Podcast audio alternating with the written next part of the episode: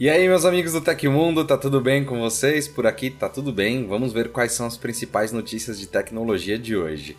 90% dos sequestros são golpes do Tinder. Neuralink fará demonstração ainda hoje. Xiaomi adia lançamento de novo top de linha e muito mais. Agora deixa o like, amigão, e vamos correndo ver essas notícias.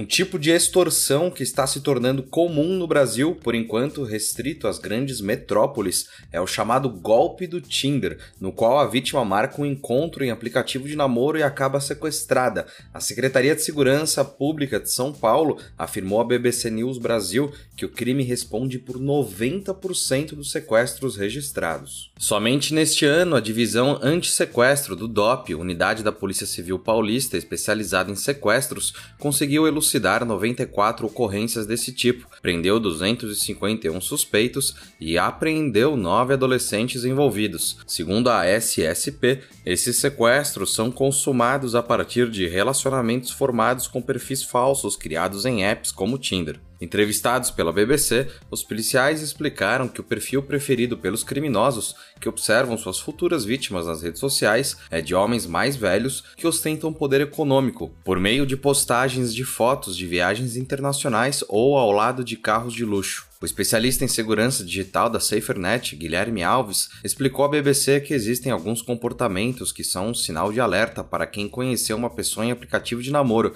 e pretende marcar um encontro presencial. Um deles é quando a pessoa exclui o perfil da plataforma após o primeiro encontro ou insiste em passar a conversar para o WhatsApp. Além de sempre guardar registros das conversas do perfil, diz o policial, a principal recomendação é sempre marcar encontros em locais públicos de grande movimentação de pessoas, como um shopping.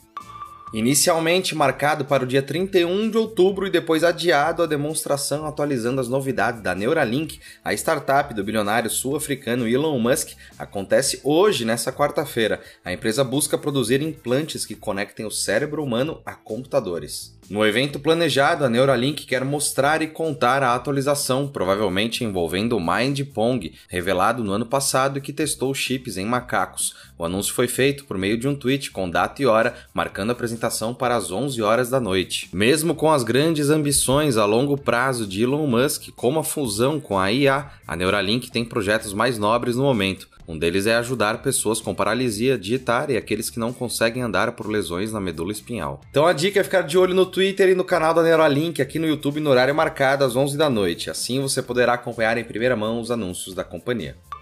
A retrospectiva Spotify 2022, ou Rapid, está disponível para usuários do Android e iPhone. Lançado hoje, os usuários da plataforma já podem conferir quais foram seus artistas, músicas, álbuns e podcasts mais escutados ao longo do ano em formato de stories. Com a novidade, o Spotify também lança um novo recurso chamado Sua Personalidade Sonora. Dividido em 16 tipos de personalidades e baseado nas tendências do usuário, a ideia é que a ferramenta traga detalhes sobre o gosto musical. Outra novidade para este ano é o recurso Seu Dia em Áudio, que mostra as diferenças de gosto musical do usuário ao longo do dia. Ambas as ferramentas estão disponíveis apenas no aplicativo do Spotify, que precisa ser atualizado antes de usá-las. A retrospectiva Spotify 2022 está disponível no aplicativo do streaming no Android e iOS, mas também pode ser checada na versão web e acessada pelo mesmo link direto em dispositivos móveis.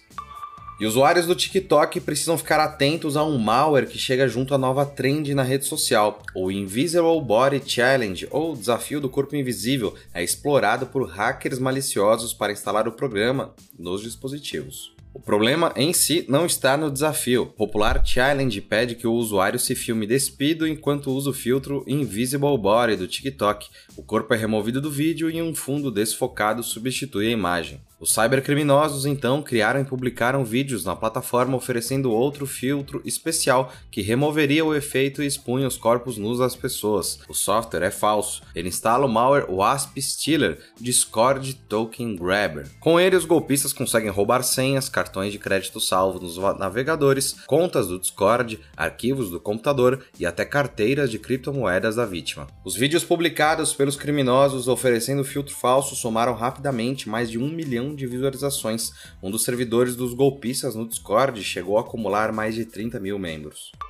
E o Tecmundo tem um canal de cortes que vai agilizar o seu dia. Nós transmitimos a cada 15 dias o nosso podcast Tech Inverso. E para quem não tem tempo de assistir ao programa completo, o nosso canal de cortes vai te entregar pílulas interessantes das nossas conversas. Vai lá se inscrever no nosso canal para não perder nada. Ele está linkado aqui embaixo.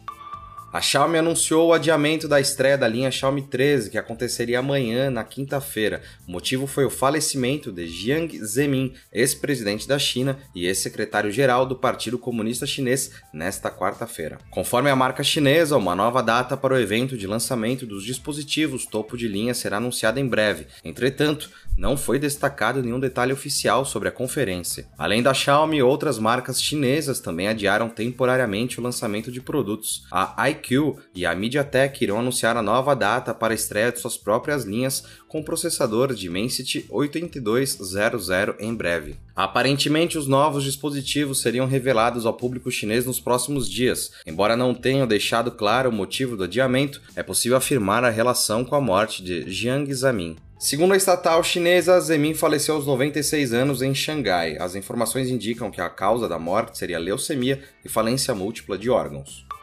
E um velho conhecido das teorias de conspiração voltou a ficar em destaque nas redes sociais. O projeto de pesquisa norte-americano HARP, localizado no Alasca, foi acusado mais uma vez de interferir no clima, agora com a finalidade de mandar chuvas para atrapalhar os militantes de extrema-direita que pedem por golpe militar na frente de quartéis brasileiros por discordarem dos resultados das eleições de 2022. Em um dos vídeos que circula pelas redes sociais, uma das militantes, segurando um guarda-chuva, afirma que os caras estão mandando chuva, HARP. São poucos hoje que não sabem o que são antenas HARP. A gente sabe que essas chuvas e esse tempo não são por causa de aquecimento global e nem peido de vaca, mas são antenas HARP, disse a militante. O HARP é um programa de pesquisa que tem como objetivo estudar as propriedades e o comportamento da ionosfera, que, segundo o INPE, é a camada da atmosfera localizada entre 60 e 300 km de altitude e está dividida em quatro regiões. O estudo dessa camada da atmosfera é importante para entender como as ondas de rádio que viajam pelo mundo para tornar possível a comunicação entre longas distâncias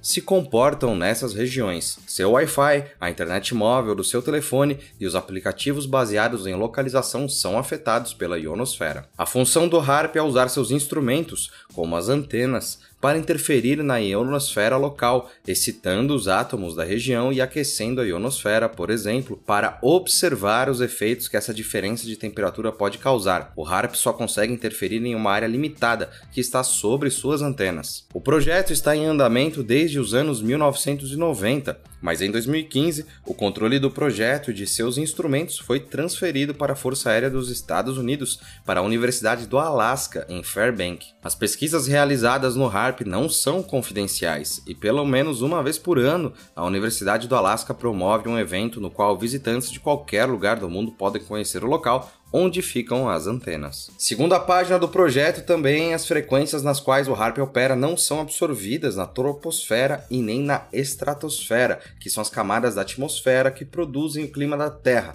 Assim, não existem evidências de que o transmissor de ondas de rádio do HARP possa interferir no clima. E aconteceu na história da tecnologia. Em 30 de novembro de 2009, a varejista de livros Barnes Noble lança seu primeiro leitor eletrônico, o Nook, para competir com o bem-sucedido Amazon Kindle, lançado dois anos antes. Hoje, nós já sabemos como essa história terminou. E se você gostou do nosso programa, pode ajudar muito a gente mandando um valeu demais aí embaixo. Todos os links estão no comentário e descrição. E essas foram as notícias do Hoje no Tecmundo dessa quarta-feira. O programa vai ao ar de segunda a sexta, sempre no fim do dia. Aqui quem fala é o Felipe Paião e amanhã tem mais. Lembrando que você pode me encontrar lá no Twitter pela arroba Felipe Paião. Espero que vocês continuem se cuidando porque a gente tem um encontro marcado aqui amanhã no Tecmundo. Um abração e tchau, tchau.